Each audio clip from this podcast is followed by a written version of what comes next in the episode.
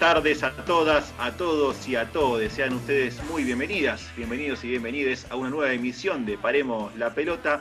Estamos aquí como siempre por FM 88.7 Radio la Tribu. Ya estamos un poco cerca de fin de año, un fin de año por supuesto bastante poco convencional. Eh, la temperatura por suerte se está adaptando a lo que uno más o menos quiere, un poco más, un poco menos. Nacho me sube los pulgares, los demás se llaman a un saludable silencio, pero bueno, yo estoy contento, feliz a pesar del contexto. Eh, estamos a full con el programa, estamos con muchísima información, con mucha calidad y cantidad de información, muchas investigaciones. Hoy, nada más para un adelantito, voy a decir, hoy es un programa de código penal. Nada más voy a decir eso, no me quiero adelantar mucho. Quiero sí saludar primero a mi amiga, la señorita Rocío Badesi. ¿Cómo le va, maestra? Buenas tardes, Mica. Buenas tardes, compañeros. Te mando un cálido saludo a toda la audiencia que nos sigue domingo a domingo. Hoy arranco un poquito con los tapones de punta, porque esta semana, a través de un comunicado que se transmitió por Zoom y también por YouTube, Actrices Argentinas reclamó que se trate el proyecto de interrupción legal del embarazo durante este año el 20 de noviembre es el límite porque justamente termina el año legislativo y la pandemia no es motivo para postergarlo más y que así se sigan vulnerando nuestros derechos. Es responsabilidad del Estado crear políticas que eviten las muertes, las injusticias fruto de la clandestinidad del aborto y la posibilidad de decidir sin miedo.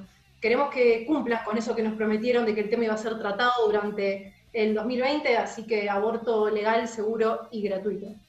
Sí, totalmente apoyo la moción, 100%.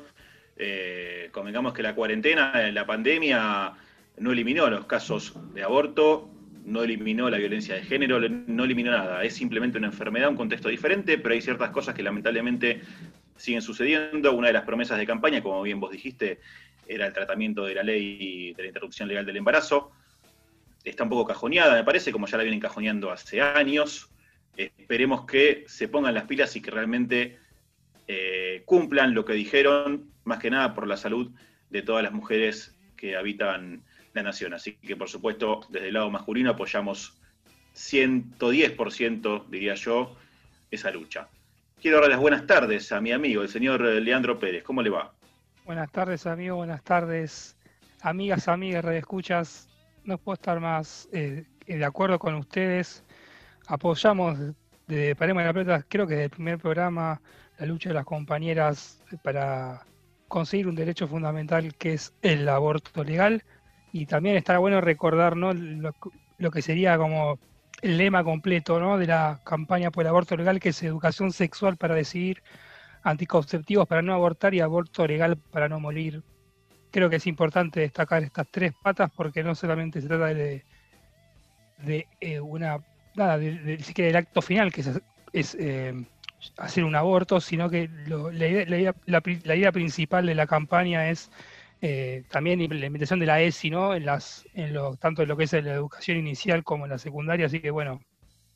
Y también que el Estado se haga cargo de, garantizar el acceso a, todas las mujeres de anticonceptivos también, ¿no? Es toda una, una proclama bastante larga que mucha gente la reduce en el, en el aborto únicamente, pero bueno, también está bueno destacarlo que es algo más complejo y completo, no solamente un eslogan como muchos lo quieren pintar. De mi parte, muchachos, solamente eso y que disfruten el programa. Sí, es así. Más que nada la cuestión de unificar todo en el aborto responde a ciertas cuestiones ideológicas, religiosas, ¿no? Eh, todos sabemos el poder que tiene la iglesia, que sigue teniendo la iglesia eh, en el mundo y en el Estado argentino en particular. Mm, basta para ello ver que siempre el famoso bebito o bebote, que está en las marchas anti, anti-aborto, este, siempre lo guardan, en, lo guardan en la Catedral de La Plata, quizás la catedral más importante del país junto con la de la ciudad de Buenos Aires. Eh, de ahí para abajo, bueno, hay sobradas muestras de la connivencia ideológica que hay entre la Iglesia y los antiderechos. Quiero saludar al picante, hablando de penales, quiero saludar al picante del señor Alexis Fez ¿cómo le va? Bien, todo bien, Mica. ¿Cómo le va, amigos, radio escuchas? Feliz. Eh, no sé por qué decirlo de penal. Si lo decís por lo de Vélez, fueron dos penales buen, bien cobrados, tanto el de Vélez como el de el de Peñarol. Fueron dos faltas. Eh, fue un partido malo, pero se pasó, que era el objetivo. Pero bueno, para mí fueron penales. No sé si algunos dirán que no. Para mí fue penal. Lo toca, lo empuja. Después que Ricky Centurión se tire como si le hubiesen pegado 70 tiros por la espalda, es problema de Centurión, pero el contacto existió y, el penal fue bien cobrado. Así que feliz, obviamente, feliz de haber pasado y seguir en esta Copa Sudamericana, el único torneo internacional que le falta al Club Atlético Vélez. Bien, bien, me gusta como chapeás, me gusta como chapeás.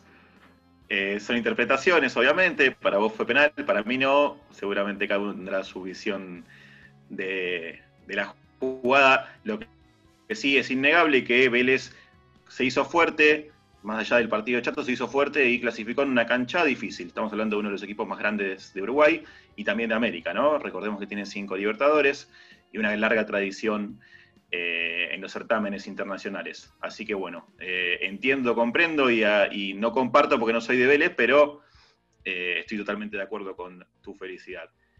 Quiero saludar al gran investigador de este grupo, mi amigo, el señor Ignacio Solano. Buenas tardes, compañeros. Buenas tardes a todos los que escuchan del otro lado. Gracias por el pie. me sumo a lo que dijo Robo al principio, de el proyecto para la despenalización y legalización del aborto en Argentina. Creo que es una realidad. O sea que lo que tendría que hacer esta, ley o este proyecto es venir a visibilizar, a regular lamentablemente lo que sufren muchas mujeres argentinas, sobre todo y lo padecen las, las clases más vulnerables, más populares. Eh, yo tengo fe en que salga este año, no sé si va a salir ahora antes del 20, que es el, antes que cierre el año legislativo. Sí leí que puede ser que, no se llega en este plazo, se puede tratar en eh, sesiones extraordinarias. Esperemos que salga lo antes posible y de acá nuestro apoyo para que el proyecto salga lo, más rápido posible. Ojalá, Nanchito, la verdad que ojalá yo soy un poco más escéptico en ese sentido. Me parece que justamente el tema de la pandemia lo están utilizando como un escudo, como una excusa para este, congraciarse con los sectores más conservadores del gobierno y de la sociedad. Eh, sé que en algún momento va a salir esta ley, espero que, esperemos que sea lo más pronto posible, pero me parece que todo esto que está sucediendo es como un, ¿no? es un argumento más para seguir eh, demorando la, tratativa. No, mencionar nada más, es que hay que ver si están los números para votar. Recordemos que se votó el año pasado y no dieron los números en senadores, había pasado diputados, senadores no. Eh, ese es otro tema también para, ver cuán, cuánto de muñeca tienen los diputados para convencer a, para que salga este, este proyecto, ¿no?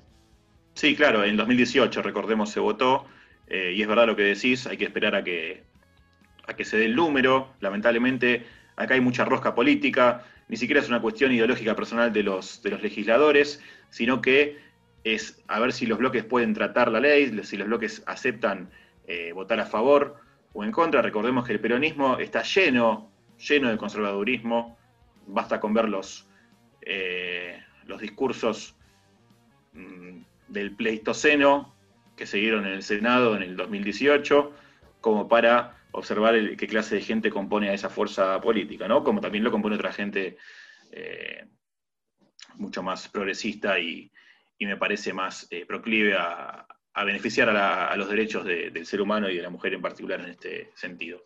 Cambiando rápidamente de tema, nos vamos a la primera sección que está totalmente conectada con la pena máxima. Hoy tenemos dinámica de lo impensado.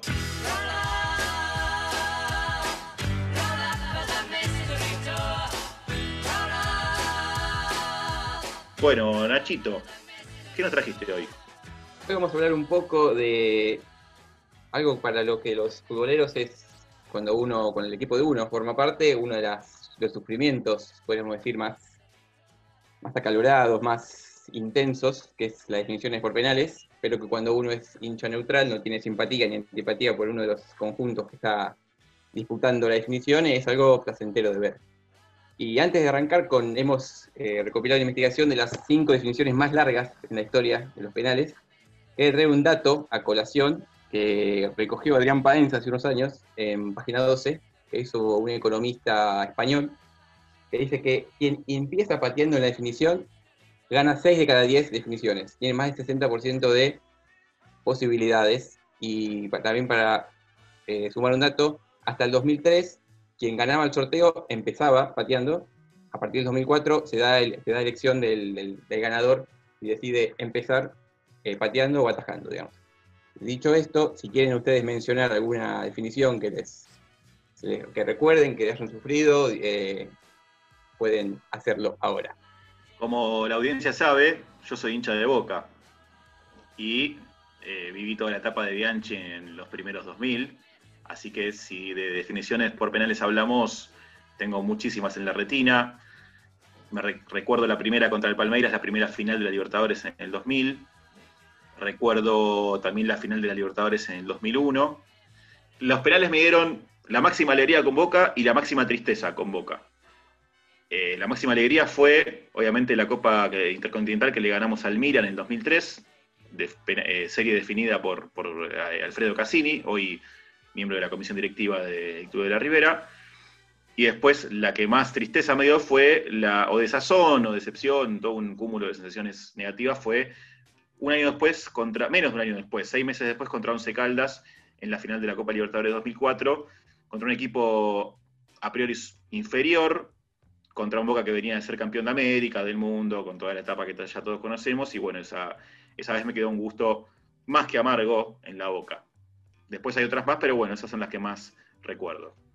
Yo voy a recordarle dos muchachos eh, y voy a, voy a dar un, pequeño viaje, si se quiere, a, lo que viene contando Mica. La, la, que me acuerdo últimamente, reciente de mi equipo es creo que se llama la Copa de la Superliga, era la, lo que habían inventado, que jugaban equipos manos a mano, idas y vuelta. Bueno, la particularidad que tuvo que Huracán jugó con San Lorenzo, 0 a 0 en el gasómetro, en el nuevo gasómetro, y en la vuelta Huracán pero por penales en el Ducó, tras un, dos penales cerrados de Lucas Barrios.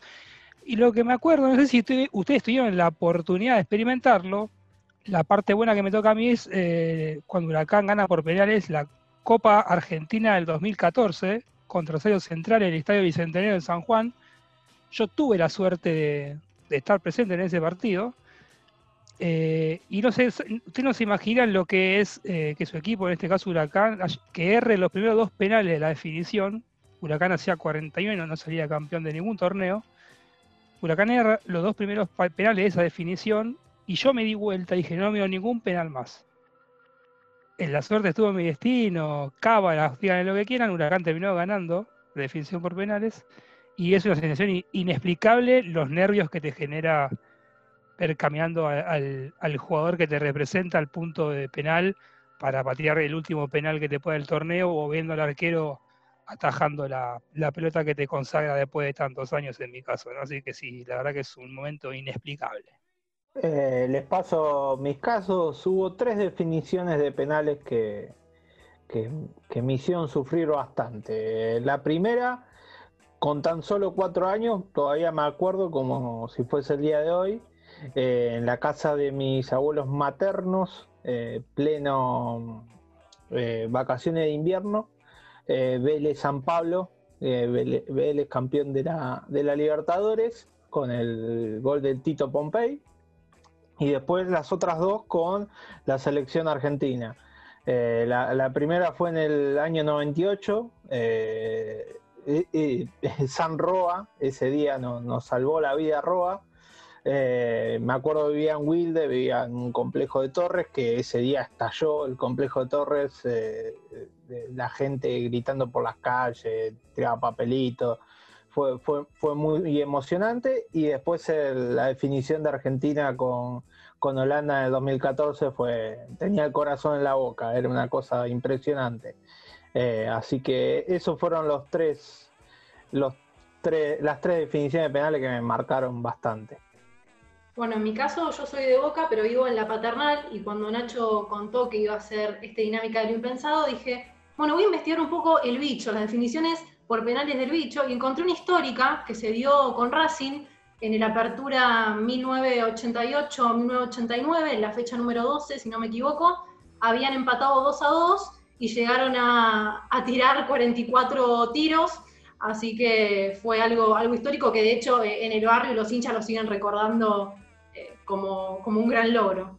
Hablando de Argentinos Juniors, también recuerdo la final de la Intercontinental que pierde con la Juventus en 1985, ¿no? Empató 2 a 2 el partido en los 90 minutos y después lamentablemente el bicho perdió eh, el certamen en esa definición. Bueno, Rocío acaba de spoilear uno de los de los de las definiciones, pero no hay problema, así que puede, puede fallar, como dice Tuzam, así que no hay problema, pero vamos a enumerar las siguientes. Hicimos un recorte para que no se haga extensivo, eh, tomamos las cinco eh, definiciones más largas, la, em, vamos a empezar eh, en forma decreciente hasta llegar al número uno, que es la definición más larga.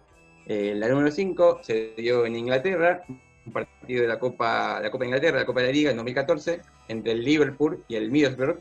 El partido terminó 2 a 2 en los 90 minutos y ejecutaron 30 penales, donde el Liverpool avanzó tras ganar 14 a 13. Vos me habías comentado, Mica, la de que recordabas la de Newells con Boca en 2013. Esas fueron 26 penales. No entró por muy poquito, pero eran 26 penales que patearon.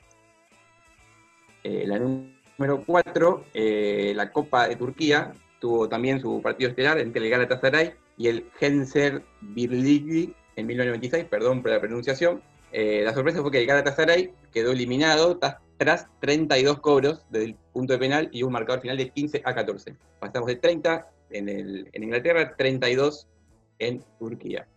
El número 3 es quizá el partido más eh, preponderante o espectacular, ya que terminó 3 a 3 en el tiempo reglamentario entre Olympiacos y AEK Atenas, y 4 a 4 tras la prórroga, y se impuso después de 34 penales el, el Olympiacos 15 a 14 frente al AEK, donde jugaban entre otros Zaha y Nacho Escoco e Ismael Blanco. Eh, la número 2 es, como la, ya lo anticipó Rocío, eh, es el segundo puesto. Fue el partido entre Argentinos y Racing del torneo argentino de 1988. Terminaron 2 a en tiempo reglamentario y el bicho ganó 20 a 19, luego de ejecutar 44 penales. Y bueno, el número 1, este, yo no lo tenía la verdad y no creo que ninguno lo haya visto, eh, el primer lugar son 48 penales y el récord le pertenece a un encuentro de la Copa de Namibia en el 2005 entre el KK Palas, así se llama el equipo, y el Civics, que terminó 2 a 2 en tiempo reglamentario y 17 a 16. O sea que de 48 disparos y que termine 17 a 16, ustedes imaginarán la cantidad de disparos fallidos que hubo en la definición. Una muerta. Berrón casi la mitad. Encima la Copa de Namibia, yo sabés que, ¿sabés lo que debe ser la Copa de Namibia? Erraron, prácticamente un tercio de los penales, erraron 15 penales, se patearon 48, cada tercio de los penales fueron errados, atajados, etcétera. Ahora se dan cuenta, mis compañeros y la audiencia, porque digo que Nacho es el gran investigador, ¿quién iba a, a descubrir eso de la Copa de Namibia en el 2005? Una cosa impresionante. Te quería hacer una consulta, Nacho. Eh, la definición entre, entre Argentinos Juniors y Racing que nombró Ro y nombraste vos, ¿era la época donde los partidos se definían por penales cuando empataban? Correcto, sí. Y me olvidé de mencionar, no sé, creo que lo mencioné, en ese argentino jugaba Fernando Redondo. Seguramente era, bueno, juvenil en esa época, recién había debutado, ¿no? Porque 88, 89, no sé en qué año debutó Redondo. Y yo no me recuerdo, Redondo debuta en 85, 86. Así que sí, era un, uno o dos años ya. Cabe destacar que Namibia es un país mayormente que, juegan al rugby, no juegan, no son conocidos por, su buen pie en el fútbol. Si no, eh, sería, sería de África, sería el segundo mejor equipo de rugby de África. Primero viene Sudáfrica, después viene Namibia, que está al lado. está entre Angola y, y Sudáfrica, Namibia. Creo que Argentina lo enfrentó en el Mundial 2006 a Namibia, si no me falla la memoria. Y quería traer un dato a colación que para, retomar lo que dijimos antes, que hay una cierta superioridad bastante marcada entre el que empieza pateando y el que no, que hay torneos a nivel mundial que están tratando de compensar eso e implementar el sistema del tiebreak, que es primero patear un equipo uno, después el otro patea dos, después dos, dos y dos, para, que no haya tanta superioridad. Y que entre ellos, en este torneo está la, la Carling Cup, que ahora devenía en Carabao Cup, que implementó esa modalidad.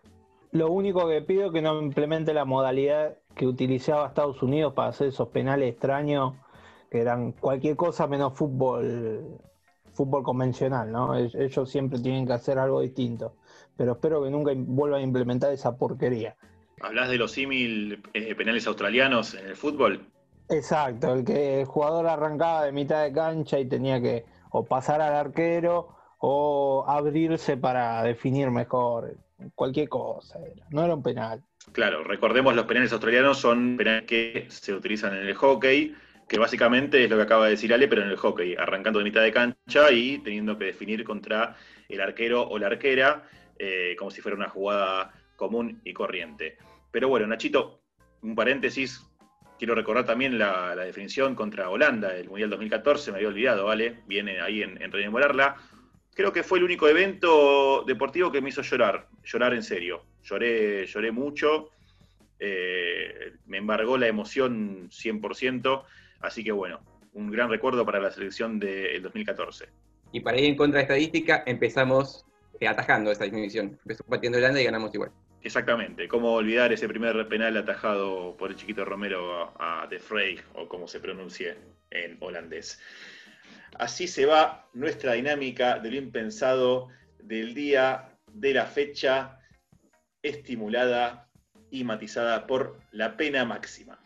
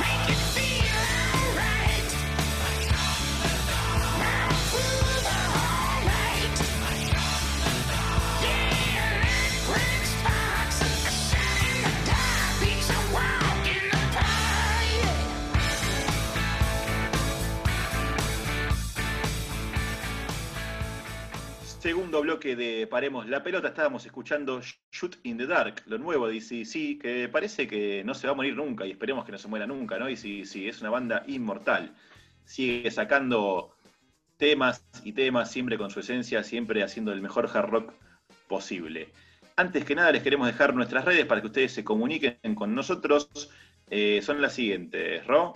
En Twitter somos Paremos P, en Facebook Paremos la Pelota OK, en Instagram nos encuentran como Paremos-la Pelota y en Spotify estamos también con el nombre del programa, ahí encuentran todas nuestras emisiones pasadas para escucharnos de vuelta o si se lo perdieron, como si fuera la primera vez. Espectacular, le hiciste de paso chivo a la película de Barrymore y Adam Sandler. en un puente directo de ACC nos vamos a ACDC.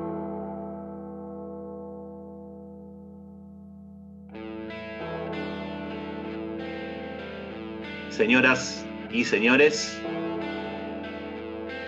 Bienvenidas, bienvenidos y bienvenides a FM 88.7 Radio La Tribu. Bienvenidas, bienvenidos y bienvenides. Aparemos la pelota. Bienvenidas. Bienvenidos. Bienvenides. A rebeldes con causa.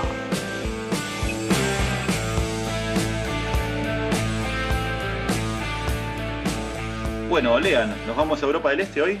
Vamos a Europa del Este, nos vamos puntualmente a Rumania y vamos a trazar un hilo conductor numérico, porque la semana pasada nosotros le contamos la historia de Diego Armando Maradona, del 10, y vamos a hablarle de la piba 10. Y le vamos a contar la historia vamos a contar una historia, en realidad, que empieza con una numeración que se reflejó en un viejo cartel electrónico. El estupor de los presentes por lo que estaban a punto de experimentar solamente podía ser explicado por lo que, por lo que acaban de experimentar.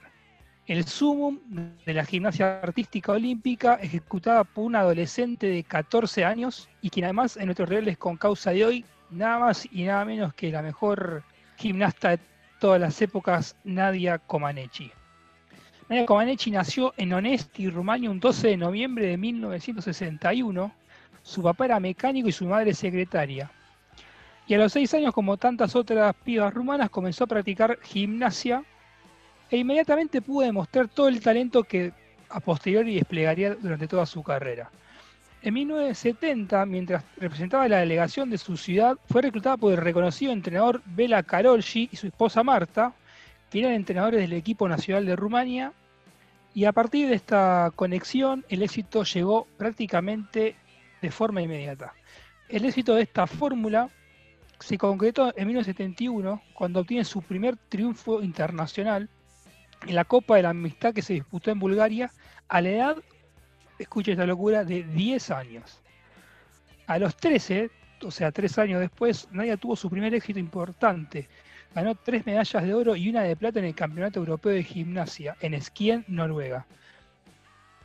En 1975, la gimnasta superó con cuatro victorias individuales a la soviética Ludmila Turilleva y se alzó con la primera posición en la clasificación general individual de las competencias de cara eh, a las Olimpiadas de Montreal, las competencias que daban cupos para disputar los Juegos Olímpicos que se disputaron en Montreal en 1976.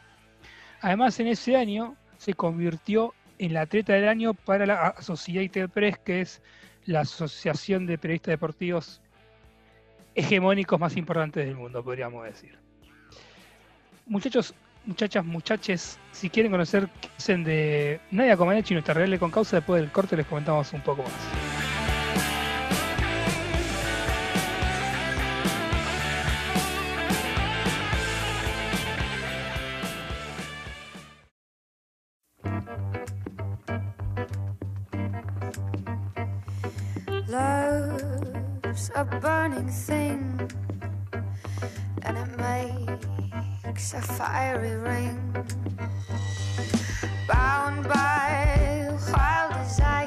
Al tercer bloque de Paremos la Pelota. Comentame, Lean, ¿qué es Nadia Comaneci una verdadera rebelde con causa? Yo no se quiere un poco en contra de lo que nosotros destacamos como rebeldes con causa, pero hoy sí, la verdad que su proeza deportiva es en parte lo que hace o lo que la hace una rebelde con causa. El 18 de julio de 1976, Nadia Comaneci deletó a todos los aficionados con los grandes giros que realizó en las barras. Una fuerza inusitada que tenían los brazos, que tampoco era habitual para una pía de su edad, eh, no lograron que ella se amedrentara y la joven rumana dominó la participación en lo que eran también sus primeras Olimpiadas. Cuando terminó su rutina, el tablero reflejaba una puntuación de 1.00, hecho que produjo confusión entre los espectadores que no sabían lo que había pasado. Durante esos minutos los jueces dialogaron entre ellos porque era imposible poner un 10 como calificación, ya que la puntuación histórica más alta en gimnasia artística olímpica era de 9,95. De repente, los jueces informaron que ese 1.0 era en realidad un 10 para nadie. Al instante, las 18.000 personas presentes en el Fórum de Montreal celebraron la primera calificación perfecta en la historia de la gimnasia olímpica.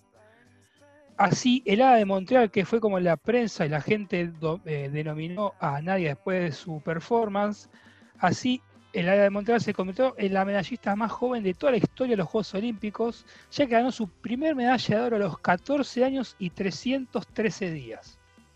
Cuando regresó a Bucarest, Nicolau Chechescu le brindó un recibimiento monumental, digno de una gloria nacional, haciendo imprimir tarjetas postales con su cara y nombrándola héroe del trabajo socialista.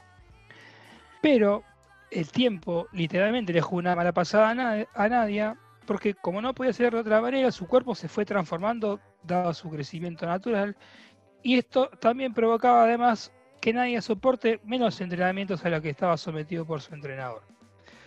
A pesar de todo, Nadia va a conseguir en este tiempo entre fue digamos la gloria y su retiro, Nadia va a conseguir tres campeonatos europeos consecutivos, y después de solamente, solamente un oro en Moscú, Nadia se retiró de la actividad profesional, logrando el, título por equipos en el Campeonato Mundial Universitario. Así que estamos hablando de que en su plenitud, lo máximo que experimentó Nadia como deportista fueron cuatro años. Entre 1984 y 1989, la gimnasta fue miembro de la Federación Rumana de Gimnasia y entrenó a las jóvenes gimnastas de su país. Ese mismo año conoció a Konstantin Panat, un rumano que vivía en Florida y se enamoró perdidamente de él. Protagonizaron una fuga rocambolesca tras cruzar a pie la frontera con Hungría y pidió asilo en la Embajada de Estados Unidos, lugar donde residían sus, sus anteriores entrenadores. Actualmente continúa vinculada con el mundo de la gimnasia, mientras ocupa diversas horas de caridad en todo el mundo. Ella y su esposo son propietarios de la Academia Conner de Gimnasia. Es vicepresidenta del Consejo de Dirección de Olimpiadas Especiales, presidenta de honor de la Federación Rumana de Gimnasia, presidenta honorífica del Comité Olímpico Rumano, embajadora de Deporte de Rumania, vicepresidenta del Consejo de Dirección de la Asociación para Distrofia Muscular y es miembro de la Federación Internacional de Gimnasia. Además recibió la condecoración de la Orden Olímpica dos veces de parte del Comité Olímpico Internacional y puso en marcha en Bucarest una clínica de misericordia para ayudar a los niños huérfanos. Y dos son un poco de, los, de lo que consiguió Nadia eh, después de su retiro o de lo que o después de digamos de lo que fue el zoom de su carrera lo que queríamos destacar y también es una, una pregunta que les traigo a ustedes porque bueno Nadia como ustedes habrán escuchado Nadia fue una niña prodigio que tenía un don y que lo quiso saber aprovechar o alguien aprovechó para usufructuarlo, ¿no? Podemos decir eh, sus entrenadores, podemos decir su padre, la verdad que no hay una teoría, pero yo les, vengo a, pedir su opinión. ¿Qué, qué, qué piensan con respecto a estos niños prodigios que tienen un, una proyección desmedida, si se quiere, yo cuando, cuando armaba esto pensaba mucho en el caso de Eric Lamela. Ustedes se recordarán que Eric Lamela tuvo un salto importante a la fama a los 12 años cuando era jugador de River Plate de las inferiores, y si no me recuerdo, era el Barcelona que quiso comprarlo y hubo una especie de. Algo parecido que pasó con Faricio Colocini, ¿no? En la patria potestad, una lucha de los padres para llevárselo, el club peleando, ¿no?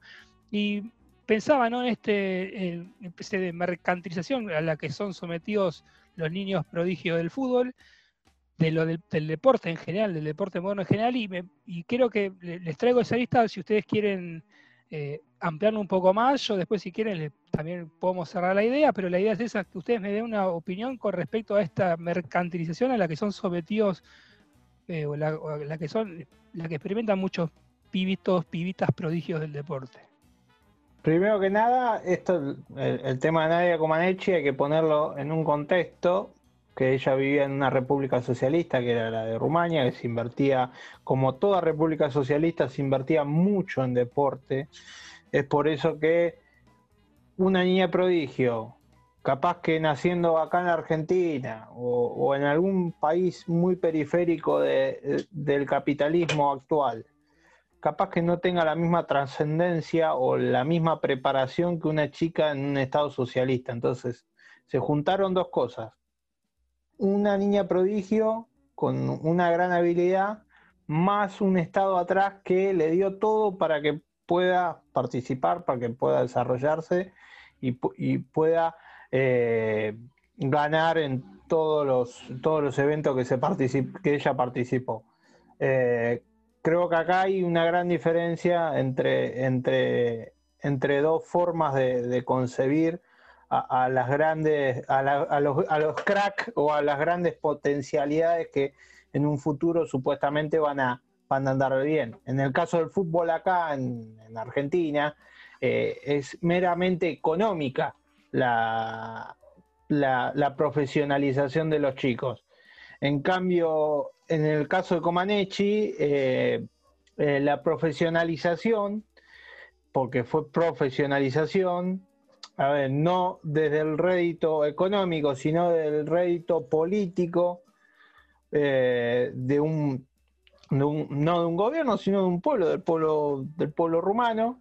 es por eso que hay dos grandes diferencias entre esas formas de profesionalización. Yo por eso muchas veces digo que no hay que liquidar tanto la profesionalización desde el lado político, sino hay que liquidarla desde el lado económico, desde la búsqueda del rédito económico eh, y desde la avaricia, desde el capitalismo. Sino desde el socialismo, una profesionalización desde el socialismo, yo creo que no, no, no hace nada mal y mejora las aptitudes de las personas.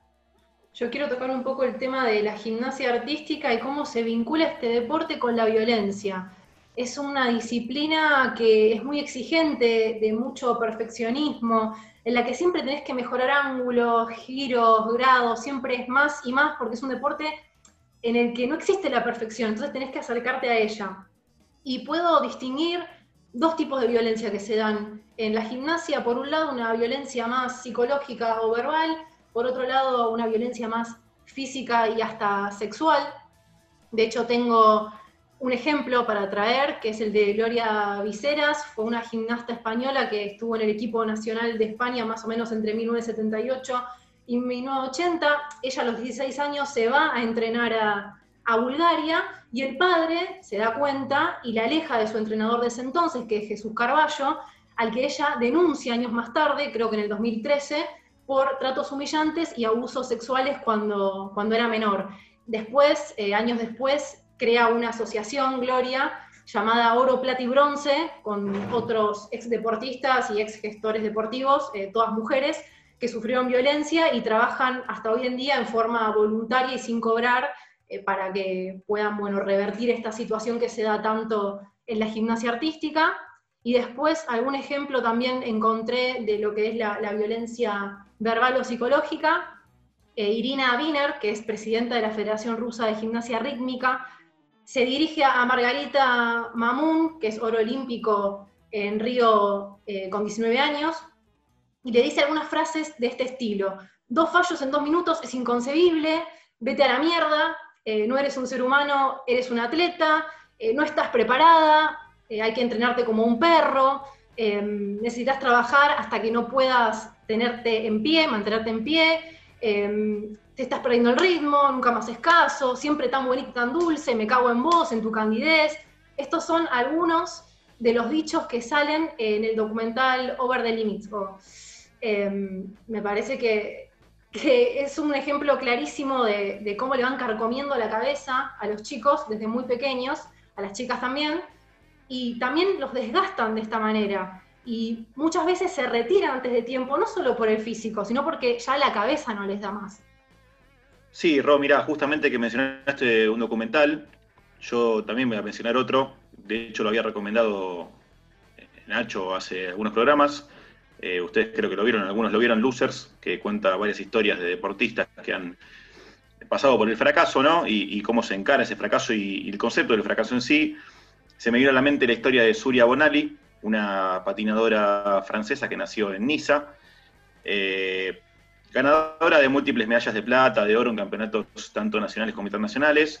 Muestra un poco la historia de cómo un, niño, ¿no?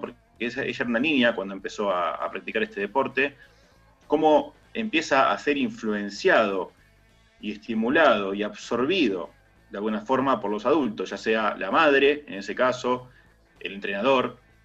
Eh, entonces se desdibuja mucho eh, eh, la noción o el papel de niño en cuanto es justamente, o tiene un talento para un deporte y sobresale en ese deporte, sobre todo cuando sobresale a nivel internacional, cuando los grandes flashes apuntan por sobre esa persona. Entonces, les recomiendo también eh, nuevamente que, vean eh, la serie Losers y particularmente el capítulo de Surya Bonali para que comprendan, más allá del fracaso, digo, lo que es ser niño o niña en este caso y deportista, las presiones a las que está sujeto o sujeta una persona que decide arrancar en el deporte en muy temprana edad. Porque le han ponido el caso de Eric Lamela, eh, que es muy pertinente, pero y ahora se está dando mucho el tema de que se vayan niños a jugar al fútbol afuera, pero en esa época quizás no era tan común, era el Barcelona efectivamente, pero sí es muy común ver a niños ya profesionales en deportes relacionados con gimnasia artística o, u otras expresiones por fuera de los deportes en equipo o los deportes de pelota, diciéndolo mal y pronto. Entonces, digo, esa gente de repente está en el ojo de la tormenta, está eh, cautivada por, por, todo lo que es el mundo del deporte, eh, la fama, el renombre, pero no deja de ser un niño o una niña. Entonces me parece que ahí se pierde un poquito de vista esa cuestión, no deja de tener necesidades de niños, a gente que la comprenda, que la cuide, que la contenga y eso como que se pierde. De repente empiezan a tironear y queda como, eh, como Mel Gibson en, Corazón Valiente, para ser lo más gráfico posible.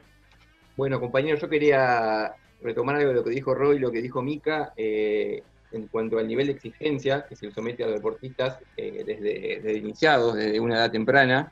Lo podemos experimentar en la gimnasia, que es una disciplina que arranca de muy, muy corta edad. También lo hemos vivido quienes hemos pasado por algún club de barrio, como vemos como los padres, si se quiere, traspolan sus, fracasos, sus, deseos en, en los niños, llegando a pelearse o a exigirle más de la cuenta, lo que puede causar algún tipo de daño psicológico en, los menores. Creo que no está bien eso. También se ve a, veces por parte de los entrenadores queriendo tratar de sacar lo mejor, pero no todos los, las mentes son iguales. A algunos les sirve la presión y otros no. Otros se pueden llegar a frustrar y a, decir esto no es para mí y a, entrar en un pico depresivo o algo por el estilo. Y para sumarme a lo que dijo Mika, recomiendo Lorsas de nuevo y también recomiendo la serie que está de moda ahora, que es Gambito de Dama, que también toca un poco de lo que vimos hoy de las mentes eh, jóvenes, las mujeres, esta disputa entre los, los, ideales de lo que se podría decir eh, ser un ajedrecista en Estados Unidos o, en la Unión Soviética o en Rusia. Está muy buena, se la recomiendo y, toca un poco la temática que vimos hoy acá en Rebelde con Causa. Bueno, mire, te doy la historia de Nadia puntualmente porque cuando nadie se sienta en Estados Unidos, ella eh, forma parte del equipo del, del, equipo olímpico de gimnasia artística de Estados Unidos. Y te la, la pregunta sobre esta relación o esta, si quieren, mercantilización del cuerpo de los atletas. Eh, y voy a destacar lo que dijo Rocío también, eh, porque el patriarcado siempre está presente en cualquier, en cualquier lado, no se, no se hace ausente en ningún lado. Y mucha gente no lo sabrá o no, pero eh, dentro del equipo olímpico de gimnasia artística de Estados Unidos había una persona llamada Lawrence Gerard Nazar, que era médico del equipo del, equipo de gimnasia artística de Estados Unidos, que fue eh, condenado, lo encontraron o se lo condenó por una causa por eh, abusar sexualmente de 300 gimnasia, gimnastas artísticas de Estados Unidos durante su estadía como eh, médico de esta, de esta organización. Y yo sí concuerdo con lo que Ale decía, sí, obviamente no es lo mismo la mercantilización en el sistema capitalista que bajo un sistema socialista, si quiere, pero yo la pregunta, la pregunta que les dejo a nuestros escucha a ustedes amigos es, va más allá de, bajo qué régimen se promueve el deportista, eh, sino que la mercantilización del el cuerpo del deportista se convirtió en una mercancía, no importa bajo, no importa la disciplina que, desarrolle, bajo qué sistema se encuentre, es algo más puntual del, del, deporte. El deporte hoy en día se rige bajo una lógica capitalista y el cuerpo del deportista se convirtió en una mercancía. Como se convirtió el, cuerpo de Eric Lamela de 12 años o el Enaya Comaneci a los 15. Eh, tenemos los casos de los pibes que ya a los 11 años, no sé, es eh, Benjamín Garré que se fue de Vélez medio a los ponchazos porque también el pibe tenía futuro y vino el Manchester y puso un par de euros a la familia y se lo llevaron. Entonces, bueno, esa es la, esa es la, esa es la, el eje que queremos dejar, la, el debate que queremos plantear de acá a futuro, ¿no?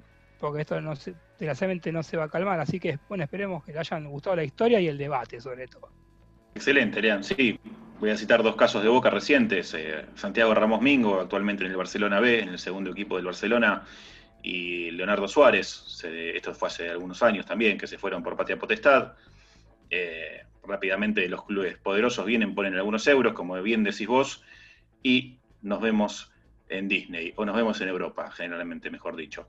Pero bueno, me encantó la historia de Nadia, más allá de, de todas las cuestiones políticas, sociales que nosotros siempre nos gusta destacar.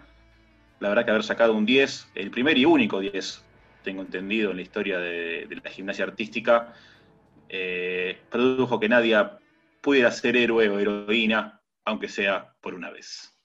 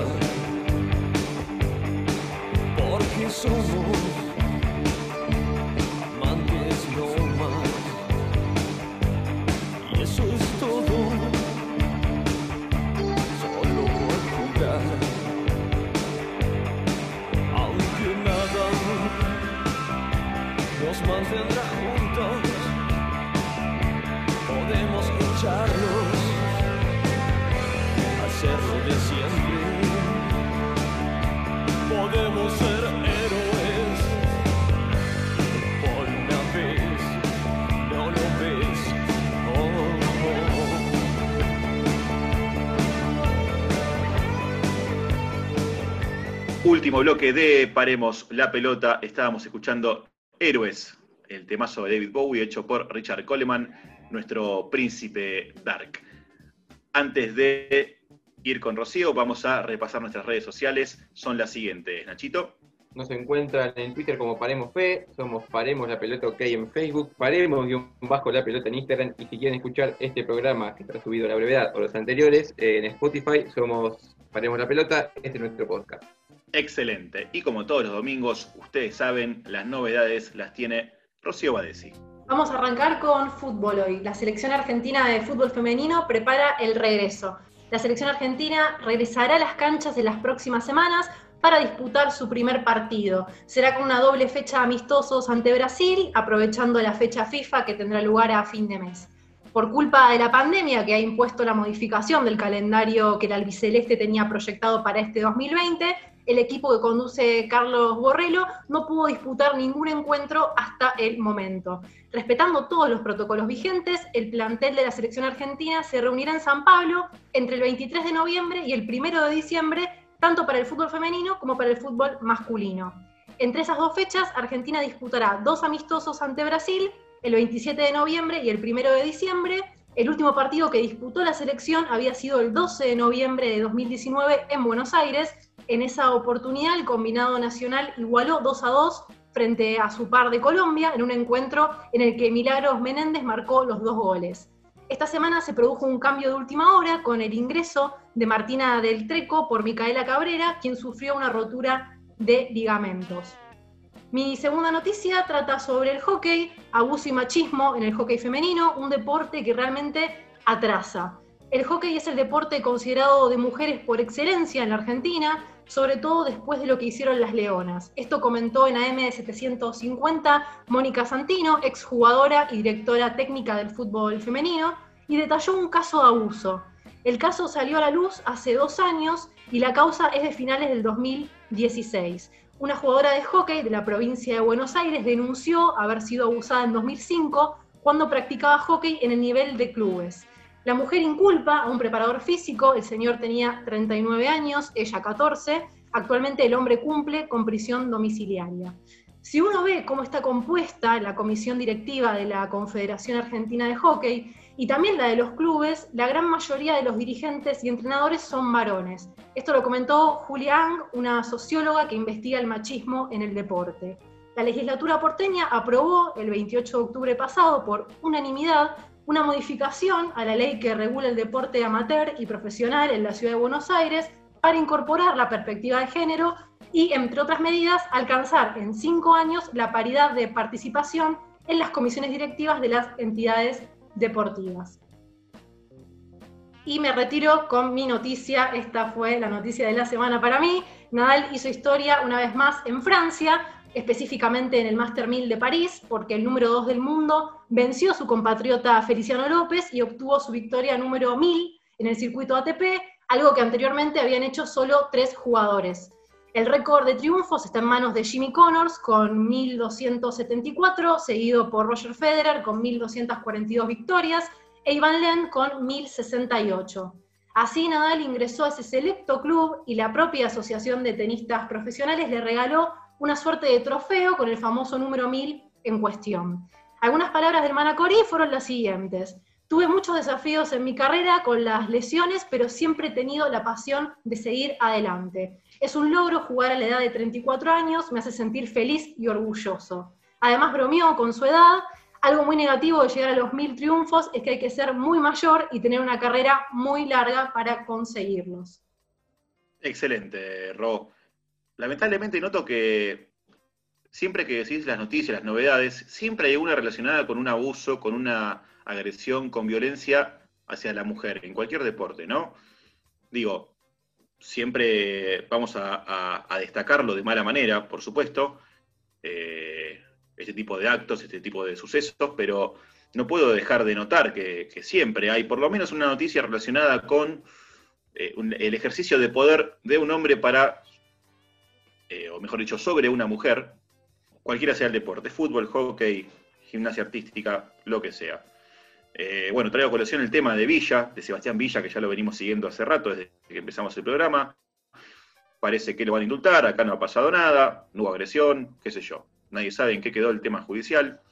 El tipo va a volver a jugar como si jamás hubiera sucedido en ningún hecho cuestionable. Pero bueno, eh, esperemos que a medida que pasen los programas eh, sean más las noticias buenas ¿no? del mundo del deporte femenino y no tanto las noticias nefastas. Vamos llegando al final de esta edición de Paremos la Pelota. No queremos despedirnos sin antes mandarle un saludo enorme y toda nuestra energía, toda nuestra fuerza al gran Diego Armando Maradona, de quien hicimos un programa especial el domingo pasado.